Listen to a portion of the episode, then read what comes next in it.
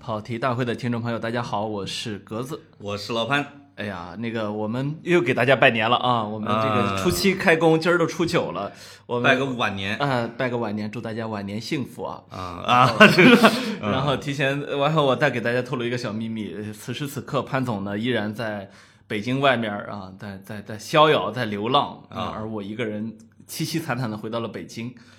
哎哦，是不是？这会儿你应该还在外你面吧？你这个有点像架空哈，不是就是已经回来了。我们一定要让大家知道，就是我们这是一期提前录好的节目。啊哎对对对，我已我我已们经回来了，对啊，你那会儿回来了，回来了，哦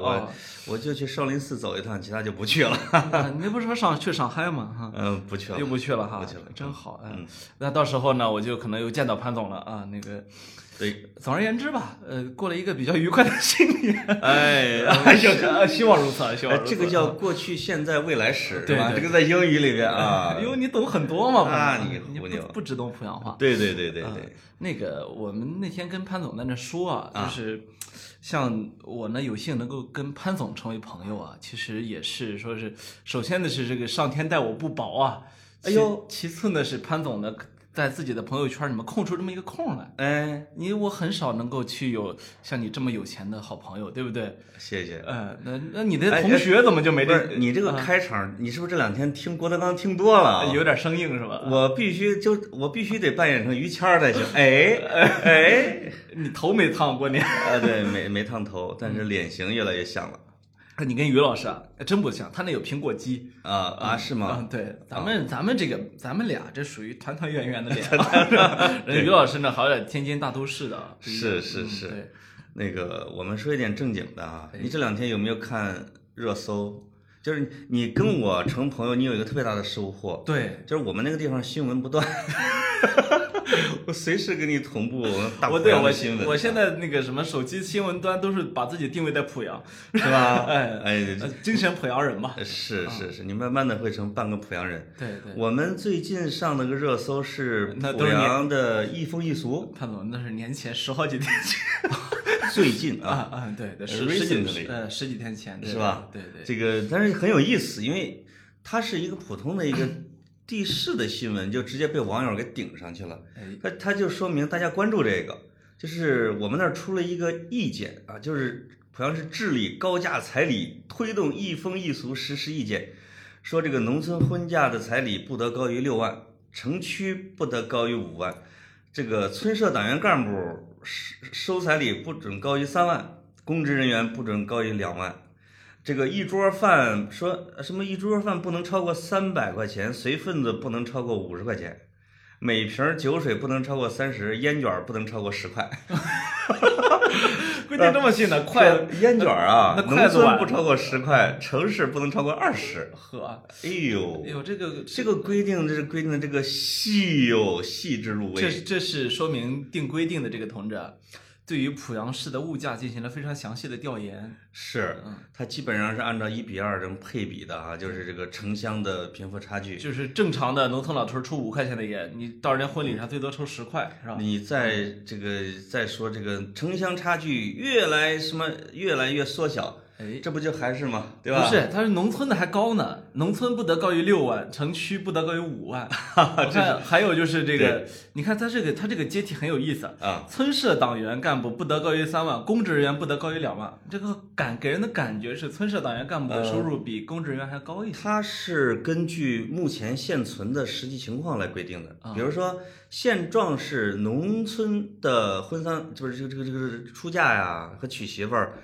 是奇高，啊在我们那儿肯定是超过二十万的。呵，在城市里边规定就没就是就没有那这个风俗没那么严格，他可能给你个几万块钱。你们那儿也是属于什么论斤称彩礼什么的？呃，我们那儿我倒是没仔细调研过，是论尺子还是论重量，哦反正是跟度量衡有关系的，或者说一些吉利数，什么八万八千八什啊，么什么万里挑一，万紫千红一片绿。对啊。但现在有一些，就是说具体数我不知道，但是它有一些硬性规定，比如说你在农村要有一个新房，啊这个新房呢不能跟父母一块儿住，啊，你你你听听我这句话里我面们的潜呃台词啊，听懂听懂。啊其实导致了我们村儿的村口住着很多老头儿老太太，就是说把自己的宅基地和房子让给了孩子，啊，自己再去盖一间小房。哦，我我前些年回去的时候，我就特别愤怒，我说这礼崩乐坏啊！就是老头老太太搁那儿就有点哭诉，孩子不养了嘛，因为是你孩子媳妇儿娶到家了，然后呢债务留给老人了，因为哦，这老人要还债的，是是，所以要有一个没有跟父母同住的新房，要有一辆可能不低于几万的车。啊，同时，现在有一个新的要求，你在城里也要有一套房。啊，这以前我们说，哎我们进步了嗯以前我们说一动一不动，现在你们那儿是两动一不动啊，两栋一不动，啊因不为两两不动一动 因为他们认为这个在城市里边住呢，将来孩子上学啊，啊，哎呀，要考虑的很长远。是是，所以就是我理解啊，就是我们呢当地政府出这个规定，实际上是为了给大家减负。嗯，就是虽然我们网友都在批评，哎，你把这个生活全给管起来了啊，就是是不是头铁？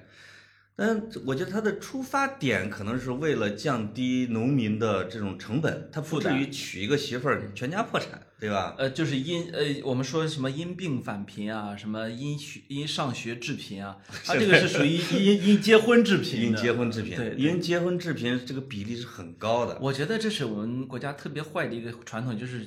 嫁一个女儿真像卖的东西，好像你好像你养她二十年，你就是为了这一把如赚果回来啊，嗯如果你在北京的建筑工地上看到一个五十岁以上的老头儿，基本上家里有个儿子要结婚是吧？基本上家里人或者是两个儿子要结婚，嗯是啊，这个就是他们一个非常痛苦的一件事情。是，而且这个我我觉得从可执行性上来来分析啊，这件事儿是其实是执行不下去的。以我们当地农民伯伯的聪明才智，就是他一定因为因为个人理性是吧？这个对个人理性指的我马上要这个政策，我要分析到我这儿的时候的得失利弊，没错，我的儿子娶媳妇儿价格下来了，没问题，哎哎，好事儿。对，我的闺女要嫁人的时候价格跌那么惨的话，我就不嫁在濮阳了呗。去隔壁山东 嫁去，我嫁，听说你们山东的彩礼更高。嗯去那么好个省嫁去嫁过去多好啊！对，就是除了你们山东男的打媳妇儿啊，其实其他的都很好，我们而我且经们济我们比河南要好，我们现在打的频率很低的，一般不打是吧？ 没有，就是他不光濮阳，我们去周边的市县嫁过去，其实开车半小时，哎，呲溜就过去了。对我们从我们村儿开车十分钟过黄河，就就直接到你们山东了。嗯，就是那另外自己的孩子如果是办婚宴，我去你们山东办婚宴总行吧？哎，对不对？是这个就就相当于我们中国去美国生孩子，我跟你说这所以个这个这有关部有关部门了儿。有关部门为什么会出台这个意见呢？嗯这个是先从体制内开始的，嗯嗯，因为因为是这个纪检相关的部门啊，先对体制内做了特别明确的彩礼礼金的规定，哦，包括比如说纪呃那个领导家的孩子要办办这个喜事儿的时候，对绝对不能有下属到场啊什么的。很哦多你看，如果看中纪委的那个网站的通报，嗯很多这方面的，所就是以因为这所以。方面违规被举报的、被处分的对啊普通老百姓对这个可能不熟，我们太熟了。你看通报太多了，我们专门报道这个。所以这个意见呢，我觉得最能约束的啊，是我们当地的公职人员。公职人员这个肯定是不敢违公反。职人员实际上他们早有规定，啊只是不需要这个规定，这只是一个补充条那款。对于农民同志，应应该这个规定也管不了，因为我跟你说，呃，这因为他个没有写罚什么根据我对我们基层治理的了解啊，啊。这个很取决于当地基层干部的治理水平。哎，就是有些地方我们经过调研发现，确实能够把彩礼杀下来。嗯嗯呃，嗯，就是你还真别小瞧政府出台一个规定的这个杀伤力啊。哦，那就可能把这种乡镇干部的工作量再压一下呗。哎，如果乡镇干部他要去做这个事情，你还真就彩礼提不起来。这样我就理解云南楚雄的那位八零后官员为什么头发花白，长得看的比比看着比我们俩还老一些啊。看着像六零后的干部，因为他就是这种政令，一般到最后执行方落地的都是他们来执行，那对吧前前一阵儿徐州不是有一个副市长，挂着四十六个什么什么小组的组长啊、主任啊，哦是吧？那个事儿，我觉得就是很多网友在骂、在嘲笑啊。我觉对得很多网友其实这个点偏了。我这不是为体制内说话啊，嗯嗯，是实际上他作为徐州市的常务副市长，他最重要的职位就是这个常务副市长。你给他挂什么组长、主任，他都不会加分。是是，所以，首先这是第第二，就是他这些不挂这些事儿，他也得挂。哎，所以其实这是个苦活累活，其实各种小组是对他副市长职务的具体分解。哎，对吧尤其是有时候，比如说中央有有这个，你省里就得有相应的机构对对接，你市里面就得有相应的机构对接省里面的，所以他这些活儿他可能不想干。所以就出现了这个有些地方会有什么拆墙办这一类的对机构，对其实那个地方根本没什么墙。对，但是呢，他其实呢自己又落不着什么好，就是这些事儿啊。我这这个我要说一句，就是丁汝昌说的吧，以前叫做“从来局外之议论，不量局内之艰难”。嗯，这个就是实实实在在，你从局内看来，这对他一点儿好都没有。是啊，是你啊，你以为就是他如果贪那个官儿，他练那个拳呢，他应该竭尽全力去当市长，他不应该去当什么小组长、小主任对啊。这个意见的一个大的背景，我觉得啊，就是我们刚不是一个月之前出了一个中国的人口数据报告吗？哎，说中国的男人已经比女人多出了三千多万，这个三千多万应该主要是发生在中国的农村，对，所以就出现了很多越来越多的光棍儿。我去农村的时候，我已经发现了这一点，就娶不上媳妇儿。不生个女儿不是不生个儿子誓不罢休啊。是啊，因为农村还有一个制度，就是我们那儿农村反正有啊，就是嗯你如果头胎是女儿，你可以第二胎接着生；你对，如果头胎是儿子，对不起，到此为止。那如果我你我说的是二胎放开之前，如果这一户农农农民家庭连生了两个女儿，嗯，那他可能他就没有劳动力，对吧？他对缺少了劳动力，对，或者他在农村的这个宗法社会体系里边就失去了他的发言权。地位就没有。所以他无论如何一定要一个儿子，他就可能在第二个要女儿还是要儿子那儿，他一定要做一个选择。对，所以他最后就导致的一个结果是，男人多三千多万，那根据供求关系，那这个这个这个彩礼钱就一路飙高，其实是有它的经济合理性的。当然当然，嗯你其实， 但是有一个国家很很奇怪，比如说印度啊，嗯印度也是呃这个男男的多女的少，嗯嗯，呃也是跟呃这是以前《经济学人》做过一个统计，只有两个国家女的多，男的少，嗯越南和俄罗斯。对，没有我就对吧说印度这个国家很有意思，啊但你如果去看那个阿米尔汗做的有一个系列节目叫《真相访谈》， 嗯，就聚焦了一个问题，就印度的彩礼钱也奇高。奇高呢是高在女方要给男 方，对对对对对对就是你。对不知道它怎么形成的这个，呃，在中国有一些地方，在南方有，在南方啊，不是男人的男，是南方，有一些地方是女方给的彩礼要多，哎，因为那个地方是普遍有钱，对谁也不是很在乎，对吧？对，啊，就是如果南方人啊，比如说江浙或者福建的，看到我们濮阳出的说不能少于六万，不能高于四，他们会笑死的。对他想说，不一个亲戚就给六万吗？ 为什么为什么加起来不能过六万了？是，而且他们他们这个，比如邀请你随份子，他给你吃的东西是远远超出你的份子的。哎，他们都是赔钱办 婚宴，你还时不时的能听说那边儿什么福建那边儿说这个给闺女彩礼是给了女婿一个上树席，哦 都是这种的，是这个女婿还不一定要，这对很麻烦就啊。觉得是哎，为什么人家人家直接给了十个亿，你才给个上市公司啊，是吧？是，嗯，所以这种看起来稍微有点荒诞的意见，其实它背后我觉得有有挺复杂的，就是社会结构啊，对吧？没错儿，这个社会体系的它的特殊性， 对，嗯所以我我们我们其实刚刚过年嘛，刚嗯刚过年都是经经历了这一波一波的同学聚会啊。我其实现在同学聚会特别少，我觉得，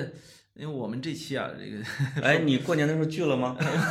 我我希我希望到时候我聚了你架空一下啊。啊，对，我们我们这个真跑题嘛，大概率应该是没聚，跑了跑了十几分钟，对，跑了十几分钟，终于要说主题了，要就说主是题。就是我们其实这期特别想吐槽吐槽我们跟同学们之间的关系啊。对，然后这个我们起了一个题目啊，就是杜甫的一句诗：“同学少年多不见，哎，叫什么五陵年少自轻肥。”就是我我我搜了一下，哎，这个白话解释还特别有意思，就是说同学们长大以后都混得人模人样儿， 这这个是这么一个解释法，还挺有意思的。张爱玲不是还写了一本书吗？叫《同学少年都不见》。哎，啊，那其实有一种就是你们混的都挺好，就我不太行啊，就是这就杜甫肯定是这么感慨的嘛，对对对，啊，就是自己当年一块儿混过的那些少年们，后来都当官了，因为杜甫肯定好像四十以后才有点机会，对之前就一直无门。啊对，呃，它正好也可以大致描述，比如说过年回家，同学聚一块儿的时候的一部分的心理感受哈、哎，嗯，呃，这个同学我觉得也分群体啊。嗯你看，比如说我，我从我自己的经历来看，我那是幼儿园，咱不算了啊。啊，幼儿园同学， 那个实在是有还点上啊过幼儿园呃呢，我我我跟你说，我从两岁开始上幼儿园，哇，那时候为什么呢？因为我妈呀，她得她得去干活儿，那她呢没没空带我，然后哎我奶奶也没空带我，所以呢就把我搁幼儿园。幼儿园呢就是也是这这好朋友足啊以很雄辩的证明了你们山东的社会比我们河南要发达。嗯，我们村儿没有幼儿园啊，对吧？但是我我们们村儿还有你们村儿三千多个人没有幼儿园啊，呃，我们在近年才开始自己就村里边办了一个类似于跟托管的一样的啊，哟，这个比较像那种啊这个比较奇特。我们对我们村儿只有三四百个人，我们都有一个幼儿园一个小学，呃哦，幼儿园是官方的吗？那当然是了，哦，我们没有，我们没有官方幼儿园。那可能还是我们比较富一点儿啊。哎，你们这个说到哪山儿东啊，了特别善于从娃娃抓 起，对吧？抓着娃娃开始 学学三从四德，学礼教是吧？对对嗯对对你看现在什么山东男孩儿，你说到了你的幼儿园同学，哎，对，幼儿园呢，我就几乎忘干净了啊。嗯，我我那天就在对比啊，就是跟城市里的这朋友啊聊聊天儿的时候，我发现他们时不时会有什么呢？小学同学聚会。哦嗯哎呀，我说这奇了怪了啊！小学同学我一个联系都没有，几乎啊。这个班里边同学名字还能记起来吗？我觉得能记起一小半儿就，嗯或者一小半儿都够呛。呃，能记起一部分。我前一阵儿不是看那个李敖回回那个回回第一次回大陆的时候嘛，啊，过了时隔五十六年，第一次回大陆。对，李敖回大陆的时候，他就去了自己当年那个小学，就是你你姑娘上的小学，呃，鲜鲜鱼胡同小学呃，是吧？奋斗小学呃，好像叫鲜鱼胡同小学啊。啊，哎，那不是你姑娘，那不是是另外一个朋友，他姑我娘是那我姑个娘上的那学校是国民党的遗老的孩子，李敖应该不会去上，啊因为傅作义是校长。哦，好的。嗯，嗯，然后他上那个小学呢，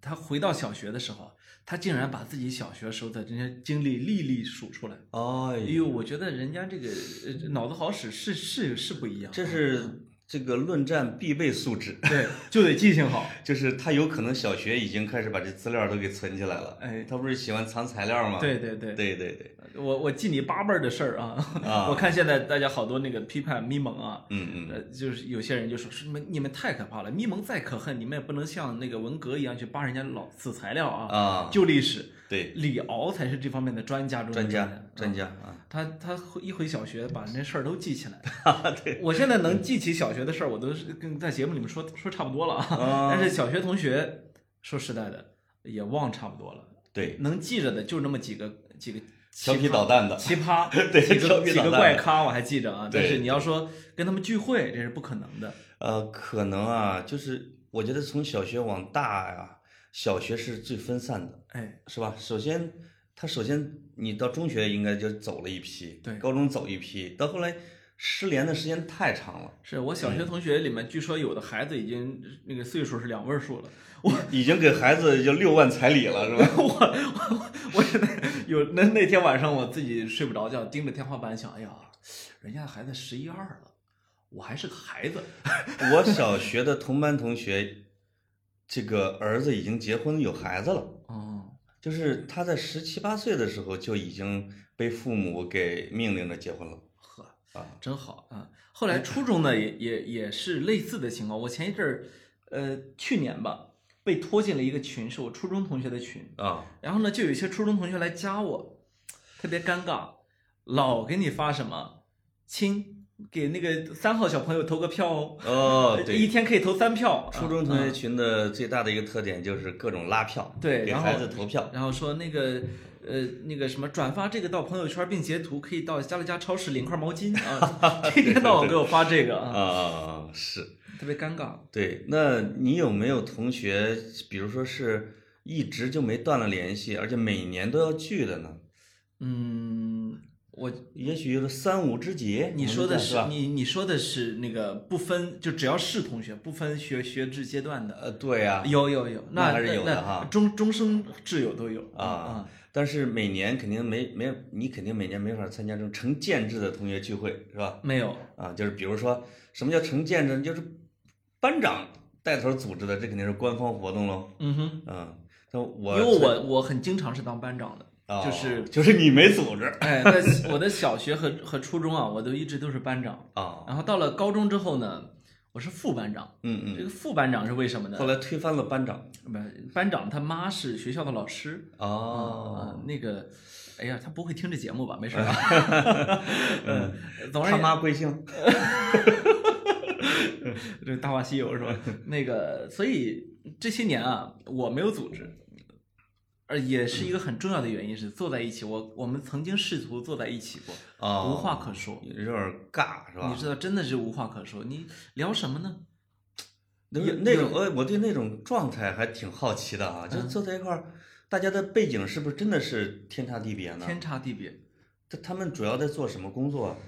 呃，你看一大呃，绝大部分人都留在了山东。嗯我说的的是截止到初中为止啊，对，甚至呢就留在了我们本地。嗯然后呢，很早，差不多从十年前开始，我那帮同学开始陆陆续续的在这个城里边买房子。对，呃，因为我们我们当地是这样，是全国的房价收入比，呃，最低的是十个城市之一，哦，所以说呢，几乎所有人都有房子，妈就在呀城里边儿。是是啊是，那我对房子的研究恐怕就局限在了新闻媒体中啊。对。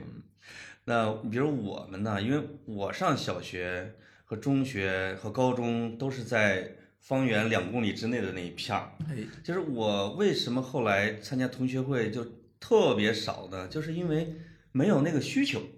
第一方面是人家对我没需求啊，因为大规模的这个同学聚会啊，往往是一种我觉得本地人的资源交换和对信息对交换，对是吧？？对，对我这个一直在外边飘着，然后干媒体，然后而且写的还都是骂人的评论。关键是他们也，而且他们也不知道你多有钱，这哦不就不不这就不很麻烦。不不不，哎呀，哎呀，哎真呀是就没有在濮阳濮阳日报打过广 告，呃我有钱，我有钱，我有。钱，对。另外一个呢，就照你是呃那啊天人家说嘛，嗯说咱俩名字读起来连起来读，格子潘财富，大哥的潘财 富啊，所以我才那个跟你这啊我是你的录了节吉祥物目，。哎啊哎，财富啊，从我的这一方的角度呢，是我的小学同学，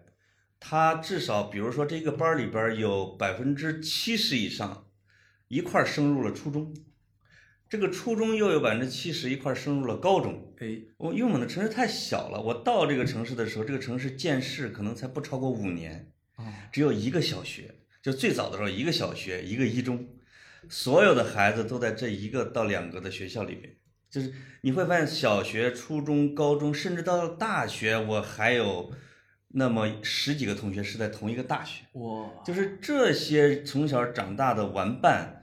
是我玩的主力。我太回去之后就跟他们玩儿，太幸运了啊！太幸运啊了对，就是已经对整个班级，就是这也算同学嘛，对吧？这也算同学，对对就是这个已经解决了我的乡愁、乡情和同学聚会的需求。特别好。嗯 我这我的麻烦就在于，我如果要离开我们家那个地方，嗯，我就不得不跟这些同学们，呃，就要要有不同的人生经历，是，这非常不同的这人生是经一历。个客观事实，没对办对法，哦，你看我是我原来跟我玩的最好的都是成绩特别差的，嗯我永远都在教室的最后一排。是呃，对，他们当时也没想到，就是他们可能觉得只看到你的表象，像像淘气孩子一样玩耍，呃，我像个好学生一样考试，那也这个这个是最气人的，啊那也是我的真相，就是呃我觉得完全是偶然才考出来了。但是嗯你考出来之后，你就得适应新世界的规则。是的所以我的我第一次适应就是在那个高中的时候，我初我我中考那次啊，考考得特别好，嗯嗯就是是我我们我们第一名考出去的，所以到高中的时候，我分到了我们我们当时全市最好的理科实验班。哦，到理科实验班之后，忽然那个环境就变了，你在班里你都找不着我原来那种玩伴儿，嗯就都是比学赶帮超，每个人都在比我今天比你学习的时间长，对我今天比你学习多学了一个知识点，是。都是这种的，你知道青吗？少年的人生轨迹是特别容易被改变或者被塑造的，对，就是我当你进入了一个新的环境之后，你会变成另外一个人。嗯哼，就这就是你为什么，比如说我们会说十年之后看到了一个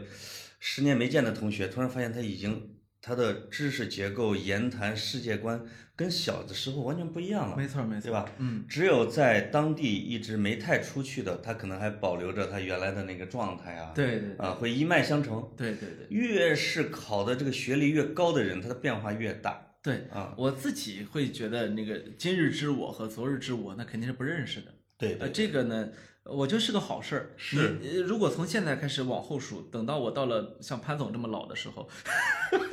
啊，呃扎一下，扎一下，扎一下，扎呃扎，啊，没关系。我也希望我我和我能够不认识我现在这个啊，我我也希望对嗯到时候我又有钱又油腻是啊，就是哎呦，你说不出来这那种个感觉就啊是反正就是这个世界和人其实都一直在是在变动中的，对对就是有时候维系跟同学的这种关系或者是感情，你得从变里边找不变的东西。关键你的是才，能跟他们在在 把酒言欢，对要不然你就聊不到一块儿。哎，我发现有些同学奇怪的地方在于，他总觉得因为那时候他跟你太熟，嗯，所以呢，他就太了解你，他总希望从你身上看到原来的你。对对，哦，这个我我觉得我既满足不了他，我也不想破坏他心中的那个，所以非常尴尬。呃，我我这个分年龄段儿哈，比如说我大学毕业之后，比如四五年之内的时候，我还频繁的回去跟我的这些初中同学啊会聚，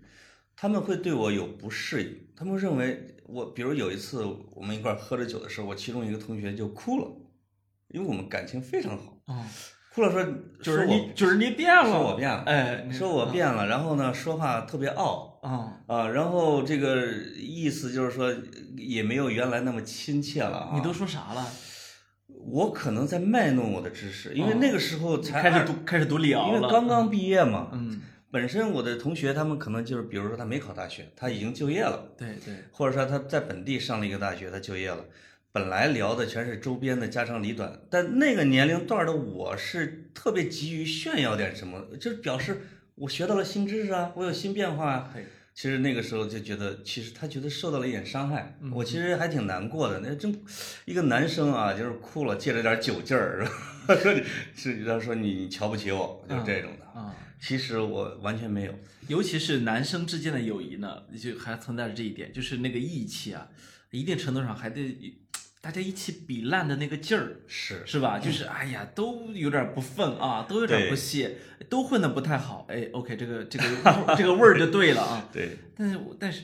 这一点对我来说始终很但是到三十多岁以后的时候，再回去的时候啊，我就发现我们的关系比以前会更好，就是又恢复到以前的状态。恢复到什么状态呢？一个是局势变了，就是北京没有以前那么迷人了。就是北京的雾霾一天天重的时候嗯啊，我的那些朋友们找到了一个嘲笑北京的一个理由，每次都跟我说洗了多少麦啊， 就是就觉得你在那儿还待待什么待，都快闷死了吧，对吧？就是这种。另外一个呢，就是北京的随着交通、住房压力的剧增，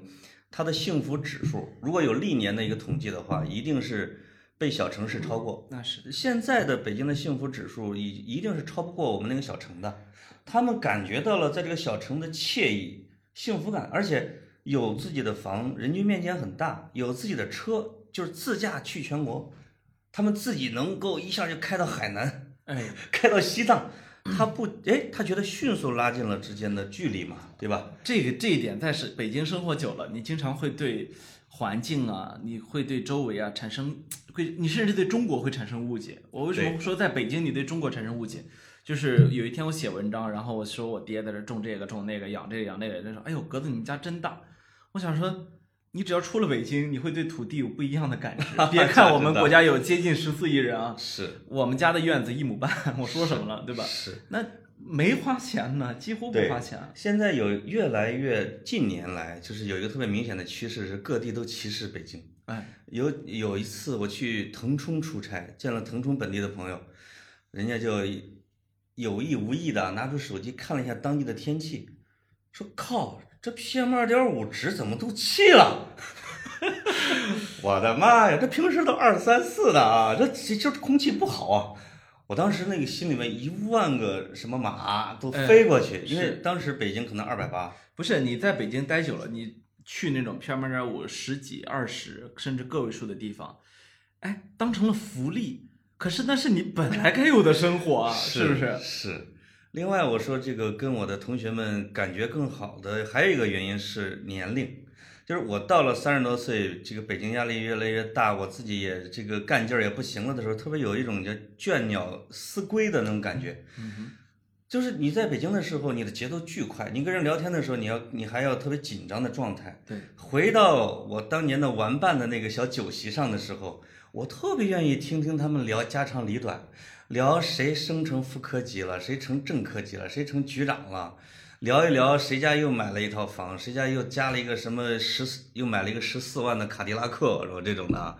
哎呦，我觉得很放松，我完全不需要动脑筋，我只需要跟他们来同步这些信息，来享受其中，我现在其实是不是？你也有点有点跟你像，我你我被我给带老了，我从去年那个春节开始啊，但是今年我相信也会的啊，嗯嗯就是我们会有有几个初中同学啊，为什么会聚呢？是因为是邻居，嗯嗯，这个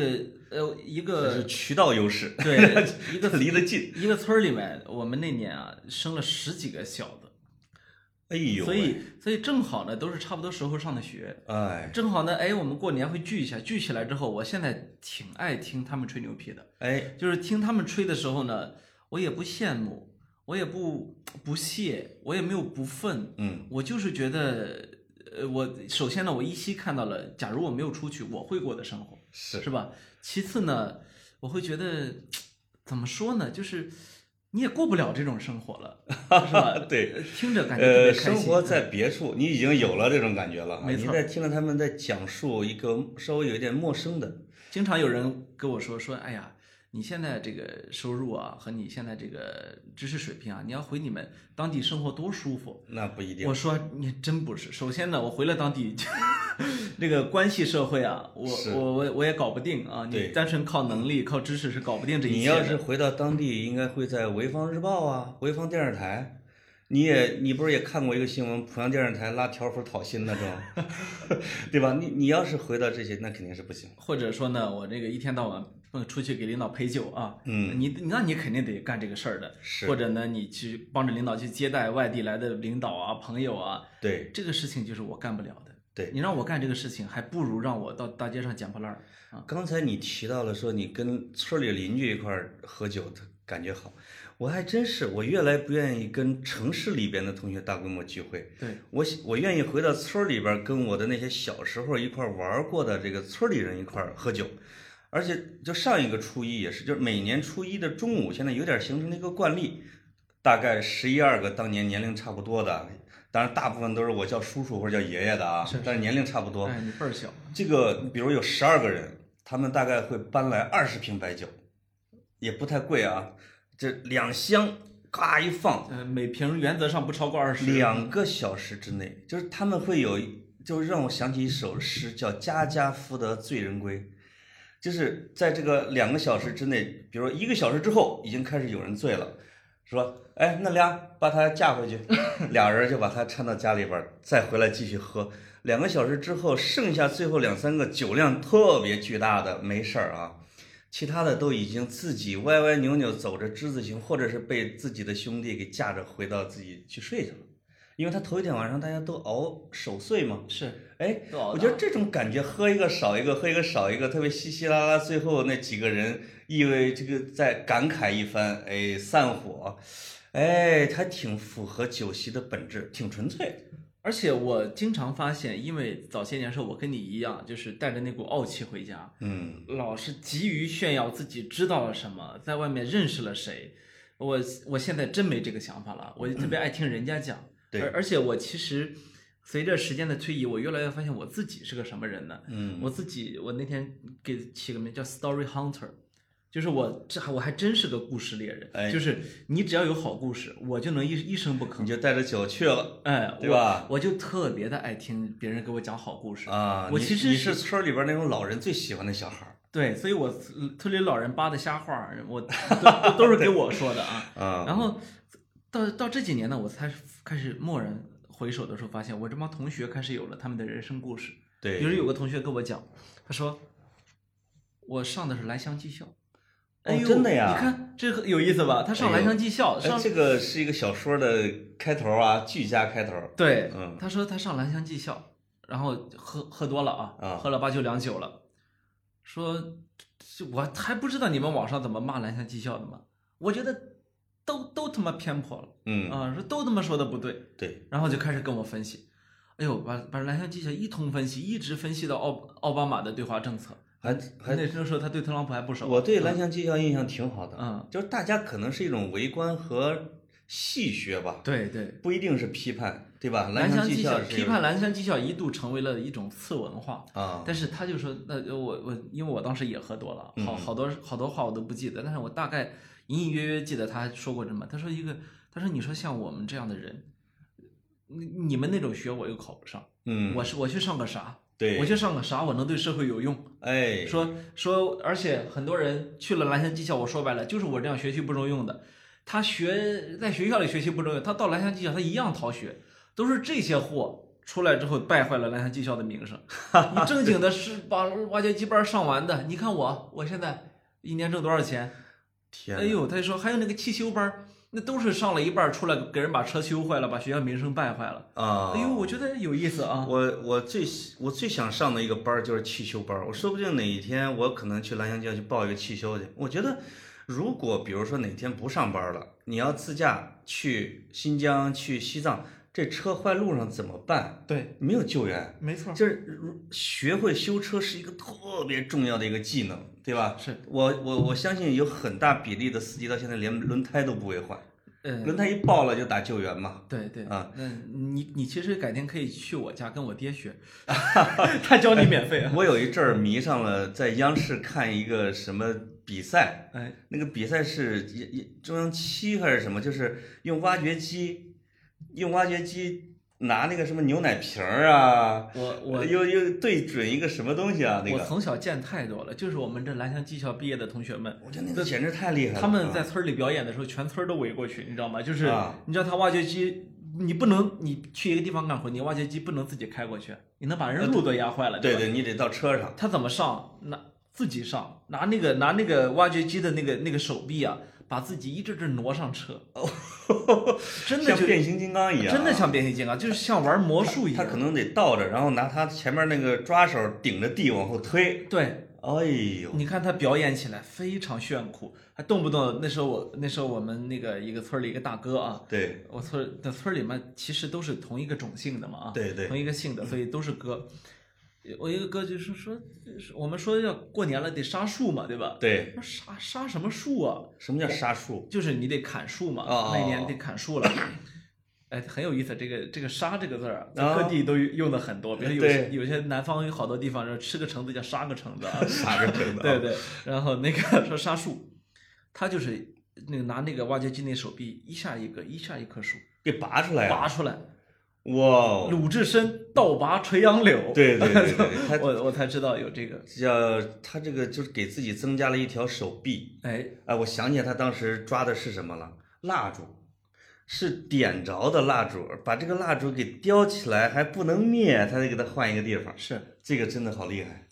所以，所以这经常听他们讲故事啊，觉得还我还有一些同学啊，他们比如说在城市里边儿，你看虽然买了房子，父母帮忙，但是呢，可能呢，这个收入在城市里面还是稍微累点儿啊。对会给我讲，比如说在城市里面去做这个经济，做那个经济，就啊经纪人嘛，对，然后什么晚上开烧烤摊儿的，啊，就是什么什么职业都有，什么职业都有呢？就我就这这成为了我打开我的世界的一个新的是窗户。我发现那个窗户早就在二十多年前就开始建，是就那个房子建到现在，终于有窗户了。对。而且呃，有几个现象，一个是我发现我们村儿的我的同龄人啊，到市里边儿工作的越来越多了。哎，它因为市里边儿一个一个固化的一个地方是政府内，大家都去不了，就然后就成了保险的推销人，这个 4S 店的卖车的，对吧？再包括各种经纪人，还有搞传销的，对，啊，还有搞这个什么什么驻濮阳独家代理，其实就是一个摊儿对，啊，他就有自己的生活的门路， 哎，什么做广告灯牌儿啊，卖房子、房对房地产经济啊，什么人都有。做物流 的，我还我才我哎是我是通过我这些同学们才知道，原来我们当地海关也还挺重要的。还有海关呢， 这个就是有海吗？不是没有，呃，也快一点点，还有各种外贸啊，呃，我觉得可能是农产品的外贸，对吧？对对，特别特别多，就是你总会发现，你开着车在当地的大街上，你看的都是寻常的建筑、寻常的风景，你实际上从那里面出来一个人会告诉你，嗯，啊、这里面是另外一片世界。是，哎，你有没有发现一个现象啊？就是随着近年来，我觉得智能手机的普及，也就是移动互联网的普及，你当年的小玩伴们，你当年的这些同学们，原来觉得信息落差是非常大的，对，现在已经快基本同步了。就是你你看到的热点新闻，你看到的信息，你看到的朋友圈儿，他们大致也能了解。他们在群里边儿有时候扔的那些信息比你还快。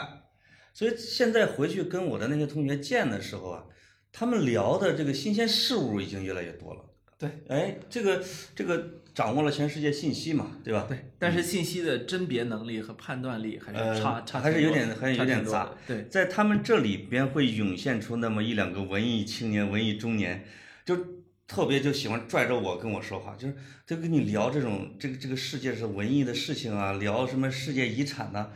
他就他因为他接触的信息渠道丰富了以后，他突然开了眼界，哎，哎，追求比以前还深了。对对，我我经常晒一个一个图片，这个大家可能这个咱的听众有的看到的，就是我用我的足球队，我们踢完球之后，我们不是要光着膀子聚餐嘛，在大排档。第一张照片是所有人全光着膀子在喝喝酒，这是我拍了一张。那第二张照片是什么呢？就是我们当地的孩子也在可能在当地上学或者外地上学回来之后，他晚上在夜市他去卖唱。他为了挣几个零花钱，带着个小音箱，这俩同学一结伴儿就走到我们那儿说：“这个叔叔给你们唱首歌吧。”他就唱了一首之后，我们这同学就觉得呀，你唱的不行啊，我来给你唱一个什么《再见理想》，用粤语。嗯，于是他就拿着人家的话筒，光着膀子坐在那儿开始唱这个《再见理想》。我们所有的其他的同学拿出手机，打开手机的这个这个闪光灯，这个光柱，哎，一起摇动，给他伴奏，你知道吧？我就拍了一张照片，就是中年大叔们拿着自己的手机在听一场音乐会的那个场景，哎我就觉得这就是小城的文艺啊，对对吧对？文艺生活，对我每次去小一点儿的城市出差的时候啊，但凡能在当地聚起一帮朋友来，也会、也会一起干这个事儿。看那嗯个事儿我啊就会 等着那个卖唱的人过来，等他的什么，等他的吉他和他的音响。 对就是你这么干唱不好玩嘛，是我就 等等来，然后说呃你你那个别唱，我们我们我们唱，我钱照呃给啊是吧对对对啊，特别你好玩。你你觉得是什么样的同学是特别容易聚能聚到一块儿聚呢？ 呃，我现在首先喜欢小规模聚会，啊，呃，我的对小规模的同学聚会特别多，尤其是大学同学和研究生同学。哦，这种能聊一块儿，是吧呃，你的背景、趣味、受的知识教育，呃，都是相对来说接近一点儿。对，那我对我来说啊，我回老家之后，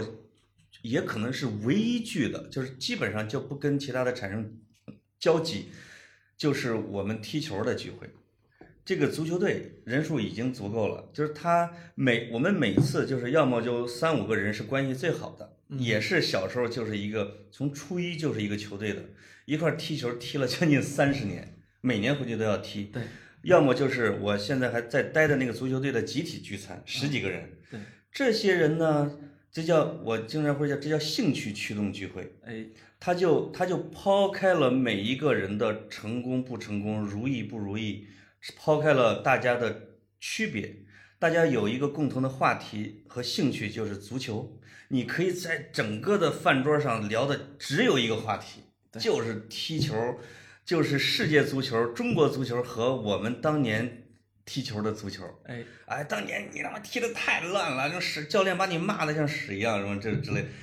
嘲笑我啊，就觉得我踢的很糙啊，我当时我也乐呵啊，没问题，但是能找到自己的成就感和存在感，对，这个是我觉得剧的氛围最好的，所以这这就是说叫兴趣驱动，我给你对吧？我跟你再说一个让我很伤感的例子啊。啊，有一天，我在我们单位边上的十字路口，忽然看到一个人，然后我把头一低，拿手一挡，然后给我旁边的朋友说：“你你稍微挡挡我。对，”为什么呢？我看到了我大学时候最好的朋友之一，哦，就是差不多得有八九年没有见了，嗯嗯，就是那一个瞬间，我鬼使神差的把自己挡了起来。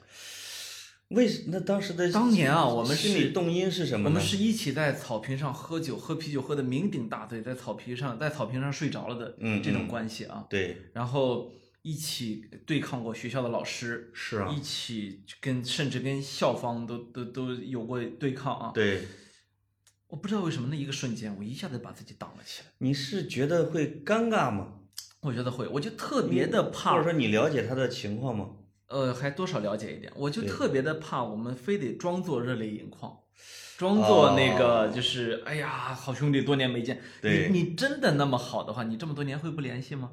你是这么多年会不出现在对方的人生中吗？是对吧？所以我我会觉得，呃，这我们互相留个印象实。际上两个人的人生路线已经劈了叉了，吧？对对越走越远了。没错儿啊，我记得当年上大学的时候，还有的朋友，呃，当然不是同班同学，那呃，我觉得大学认识的都算同学吧。嗯，我们当年一起去上经济学的课程，什么邹恒甫那时候在武大嘛，对，然后我们一起去，我们一起去把张五常的所有的书都读了，然后去分析，是，然后我们一起去说，他就说以后他想去这个去美国去读经济学博士嘛，嗯，然后我那时候我说我其实是想去读人类学嘛，哦，所以会有各种各样。结果后来呢，他去了一个二线城市的银行，就老老实实的当一个银行的职员儿，嗯嗯，也有了老婆，有了孩子。然后你看他朋友圈晒的也是很简单的幸福啊。是，我我呢就始终跟那个中二病似的，就是我呢就没有放弃过我原来的很多的追求。对，这种情况下，我们俩人有天然的有分开，哎呦，就是我我没有说哪个高哪个低啊，是，因为呃，你每种人生选择到我们这个岁数，你就发现你都要付出代价，你你都要去付出成本。对所以当你获得什么的时候，你都不会觉得这是上天的恩赐。对你会你会觉得我我也付出了付出了特别多啊，是有有这个在里面。我觉得在通讯手段空前发达的现代社会，今天啊。就是你，我们已经不会像古代那样说，我二十年没见他，我不知道他的情况。没错，我一见了他之后，那可能是会热泪盈眶对。如果这二十年里边，在又有微信、又有电话、又有什么的情况下，你们没有联系，就最好是，就是大家很自然的让友情淡化了，对呃，是比较自然的一件事情。没错。嗯，呃，所以但是呢，我我还是有特别好的，你看，比如说我有从初一开始的朋同学，嗯，一直到现在他还在北京，跟我的背景几乎是相似的，大学也在一个城市，现在工作也在一个城市，他研究生也也在一个城市。哦，然后也是也是山东男孩过节回乡指南里面那种比较典型的山东男孩，是是吧？OK，但是联系也很少，因为他的是他的人生可能也是更多的被房子和车子，是，呃，那么我不能说牵绊着，但是这是他追求的东西。哎，那我我也不知道我追求什么，反正总而言之，呃，还有还有就是大学的时候，一个同学，我刚刚也说，啊，啊，大学大学的时候，你就会发现，你会因为理想，你会因为人生追求而跟一个人成为呃至交啊。是，这时候你就会发现，你有终生的好朋友出现了。对，我对我来说，就是大学里面就有这样的同学。我的现在我说，每次清理微信聊天记录的时候，我就跟我的同学说， 就你多。呃，我们一清理聊天记录，我们俩三个 G。是是是都。是这种的啊。就是一个人的一生中，如果有那么一两个能聊得来、能一直在聊的这样的人，已经是很幸福了。非常幸运。就跟鲁迅真没什么朋友吧？对但是有一个叫许寿堂的一个老师，哎就是脾气超级好，就这是跟鲁迅通讯是最多的。哎，然后你什么事儿我都支持你，是对吧？就是就连鲁迅这样个的人，他其实也需要有那么一两个知己跟他在一块儿。没错儿。这对我们来说，我觉得，呃，有很多好的朋友，哎，可能也有那么一两个像你的那个同学那样的，对对就是说整天腻着，或者说要一块儿交流的那种事。就是你如果打开我们的聊天记录，会去发现很可怕，是，真正的跑题大会。 对对对啊，天文、地理、宇宙、自然、数学、基因编辑，然后等哎等宗改教、政等治，改天你什么时候回老家，你可以拉着他，你们俩录一期跑题番外篇。他就在北京，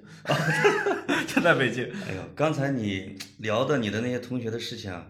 尤其是说为什么不见了，为什么不敢见了，我听着听着其实有点伤感了。哎我就一直脑海中就出现了杜甫老师的一首诗，哎就是我我能先念两句儿。啊，你念他就特别完美的呼应了，就是我跟同我们跟同学再见的时候，或者说一些心理感觉。哎这首诗叫《赠为八处士， 这是周云鹏老师唱的那首诗啊。是，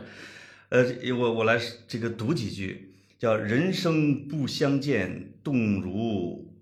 参与商”，是参吗？啊，不知道啊。今夕复何夕，共此灯烛光。少壮能几时，鬓发各已苍。访旧半为鬼，惊呼热中肠。焉知二十载，重上君子堂。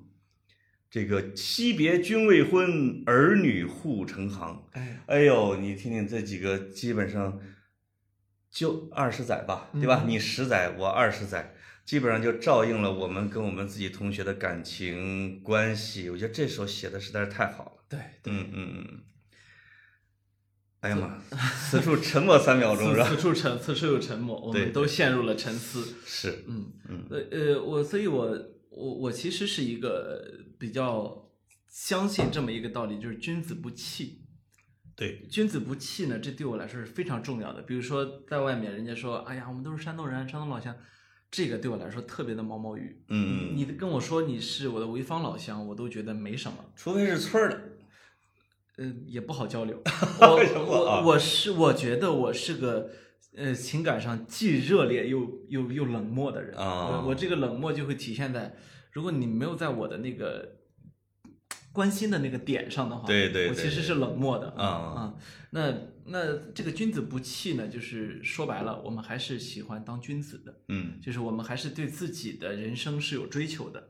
在这种在这种情况下去交友、去去处事，所以这种情况下，无论你是同乡还是同学，有时候可能没那么重要。这对对这只是我们接触的一个途径是。啊、这是我们打开自己人生的某一个途径。没事儿，嗯你还你现在还处在我的同学骂我你丫变了的呃，我我真觉过，得啊我真过了你，我同学已经没有兴趣骂我了。刚过，刚过，嗯过了嗯哎，我到这个年龄段儿，我突然间有一种特别特别苍老的感觉，嗯哼，我就会觉得他们说的一切都挺有意思，哎，就是觉得哎好玩儿有意思，其实我都已经听过很多遍了。我也是，那个我也是旧觉得事已经被他们提了得有一百次了，对吧？ 说什么俩人三个人一块儿睡，你拿枕头把我的眼球给打裂了什么之类嗯的，你觉得哎呀，你每一次说的时候心里就一阵小暖流。是呃，这个跟呃变老有关系。以后越老，你可能回老家的时候，这个感受越强烈。呃，我还是挺愿意听他们的人生故事的。嗯，就是有一个纪录片叫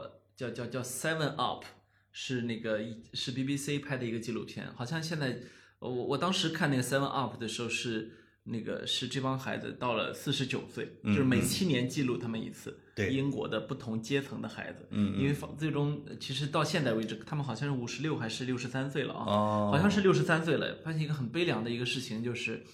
这些孩子一一个人的人生的成就也好，幸福也好，主要还是跟阶层有关。哦呃，这当然这是在英国社会是这么一个，我因为没看过这个，我读过这个纪录片，因为它是一个就很介绍很成。啊熟的一个社会结构啊，所以是阶层是几乎是决定人的啊。呃，英国是全世界可能最阶层最固化的之一吧，嗯除了那帮酋长国， 对吧？还有印度啊什么的啊，嗯对哦对吧对对对对，所以英呃，那我就说这个片儿是什么意思？一其实也给我一个启发，就是我其实也会喜欢，每几年会去看一下我的同学们，嗯嗯，就是这些同学们我，我这时候我变成了一个观察者，我对不知道有没有人在偷偷的观察我，嗯但是呢，我是偷偷的观察他们的，对对，我想看到，在他们的这种人生变化中，我会把自己带入。就是假如我没有走呢？嗯，嗯假如我我我在同样的位置，我会做什么样的决定？哎呦，我会不会把自己吃的肥头大耳的？当然现在也也不瘦啊。是我会不会呃就容忍自己穿上阿达迪斯、迈嗯迈克是吧？对他们未必是没钱，只是不关心。哎呀，是吧？说的是嗯有道理，因为我写过一篇文章啊，这一篇文章呢是讲了我两个叔叔，一个是我这个四叔，一个是另外一个堂叔，现在当村支书的。我就讲我们仨从小是光屁股一块儿上小学，这俩人的学习成绩超级好，而且他们俩比如说十几岁在地里边锄地的时候，两个人会下锄着地下象棋，我就不能理解他怎么下。他说我走这个，我走那个，我走，两人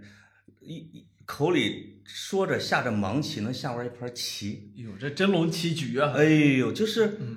他确实是智商远高于我，但是到后来就是一个在村里边当支书，因为他他中间也当厨师啊，去广东也在工地，那另外一个呢，就是在各种工厂啊、下岗啊，经历了很多的事情。然后我就讲说，我们小时候在村子是一样的，唯一的变化是我的父亲进城了，带着我到了一个小城市，上了这个城市里边的学校。我说，从我迈出村子的那一步，就是无可注定的，跟个人努力完全没关系的，我们的人生路分叉了。这个我这个文章写了以后，这个这个发在这个六根儿啊，这个然后这个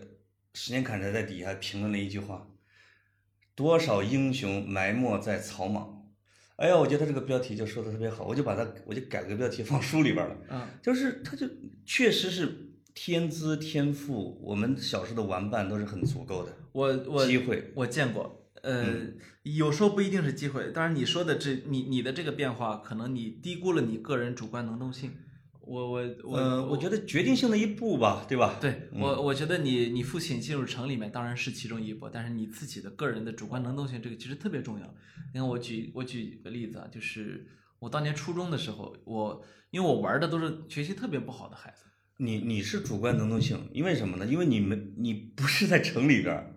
对你是从农村生生杀出来的，这个肯定是因为大家机会是一样的嘛，对吧？嗯我就说那个，因为跟我玩的都是学习特别不好的孩子，啊，但是呢，我实事求是的说，我为什么喜欢跟他们玩儿？这帮孩子是最聪明的。哎呦，这帮孩子聪明的，我就跟你说，我当时印象特别深的有一节数学课，我我几乎也不听课啊，嗯，那个他也不听课。那天呢，我们俩就不知道为什么上了哪根筋啊，都听了一次课，哦，他就是理解的比我快，是你眼睁睁看着他的理解能力比我强，他就是不学，哎，脑袋瓜聪明就是不学，对，结果嗯呢，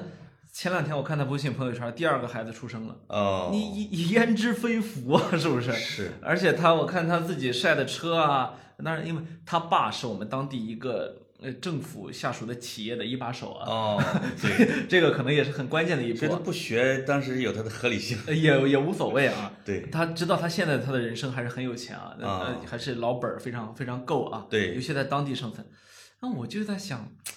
反正不一样。你是你如果现在问我呃愿不愿意跟他换，我肯定不换啊。嗯嗯那我就在，反正偶尔会想起这样这样的一个，其实就是我觉得有时候啊，成功去判定一个人或者一群人的人生作为标准是不公平的，没错，因为每个人的情况环境都不一样。哎，就是其实这是一个多样化的人生，每个人都有自己独特的活法。对，所以这个我觉得，呃，同学聚会的时候啊，大可不必有什么心理负担。我不知道这个咱们听众朋友过年都是怎么聚的，他们可以在咱们的节目下边留言啊，对自己这个过年是怎么聚会的，有什么小故事。但是我觉得，呃，跟同学聚会、跟朋友聚会，你就捡着你们共同感兴趣的这些地方，对一块儿来聊也挺好的。我现在把同学当做在我在自己我我自己在这个社会结构中找到自己的一个坐标，嗯，一个参照系，就是通过他们我来找自己。是我我的意思是说，这个坐标其实没有上也没有下，它只有左和右。这个对这个左和右呢，也不是左边好，也不是右边好，对，只是我恰好处在这个点上。而我为什么知道我在这个点上呢？我看我的同学在不同的点上，嗯，我拿他们当了参照系。是这个这一点我觉得对我来说特别的重要，因为你你那个岁数越大一点点啊，你其实在这个社会中，你作为一个风筝线，离地心越远，啊，你作为一个风筝，那个线就会越放出一点去。是你在天空中，你只能看跟你一块儿放出去那帮风筝在哪儿呢？对对你对，其实这个时候已经没有绝对值了，没有对说绝对的说这个地方好，那个地方有沙漠，那个地方有海嗯洋，其实都不要紧，我们在天空中。如果大家有闲情啊，就是有这份心，其实你可以回看或者你周围去看你的同学们都散落在什么地方，哎，他们是怎么生活，什么状态，也挺有意思的。对啊，就是你会有有很多的什么 story，对 你会你你真的会听到很多故事。就像我的，我以为有些从来不会跟我有任何雷同的，比如说初中的时候，最最最调皮的孩子之一，在十几年过去之后，突然间文质彬彬的到北京来找我，说你，我说你现在在哪儿？呃，我在这呃个这叫什么？日本最大的报纸《读卖新闻》读卖新闻，对，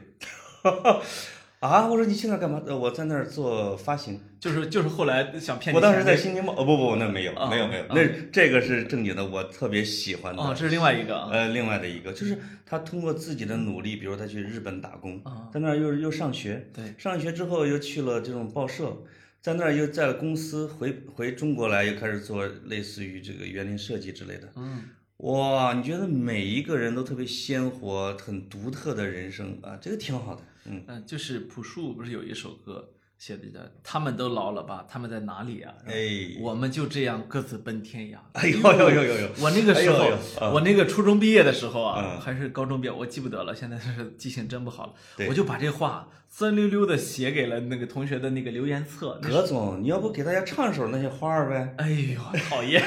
我嗯我我不像潘总，我这个自己唱歌我会紧张嗯啊。当然要去了 KTV 呢，也没有潘总什么 事儿，我就会是那个麦霸。对，改天我们在 KTV 录一期，啊对对对呃，叫说唱版，吧对，哎是是，什啊么咱们都敢唱。是是，嗯，哎呀，今儿聊的又不错，哎，一个小时整，对我啊们我们好像每次的 KPI 就是一个小时啊。哎，这个原来是说二十五分钟来着，怎么回事儿啊？这个，对，而且我发现大家呢，一方面喜欢我们长，另一方面呢喜欢我们短。有的人老说一次听不完是吧？对，嗯，呃，还时不时的，就是做节目呢，有一个问题就是节目收听量可能六七万，但是收到的收到的评论量，我们这节目算多的了啊，啊加起来呢可能也就四五百，啊，四五百呢，你就你觉得这百分之一能不能够去代表大家的观点，也不知道，你是在抱怨我们的听众吧？我听出来了，没有，让我他们多留言，对不对？也不可能留到六七万， 你想把人服务器炸了，嗯所以有时候啊我们就按照自己心情来啊，这个我们回按帖量我已经很满意了，因为我我喜欢回帖之回帖，你别任务量太大，是是啊是，我们潘总是一个特别可爱的一个老年人，喜特别喜欢在底下回复，哎，我下边回复，哎，你说的都对， 你说的都对，嗯。对你就感觉有一种呃朦胧萌吧。啊，是是是啊，好，我好们就到这儿，好祝的大家开工愉快，哎，拜拜。拜拜。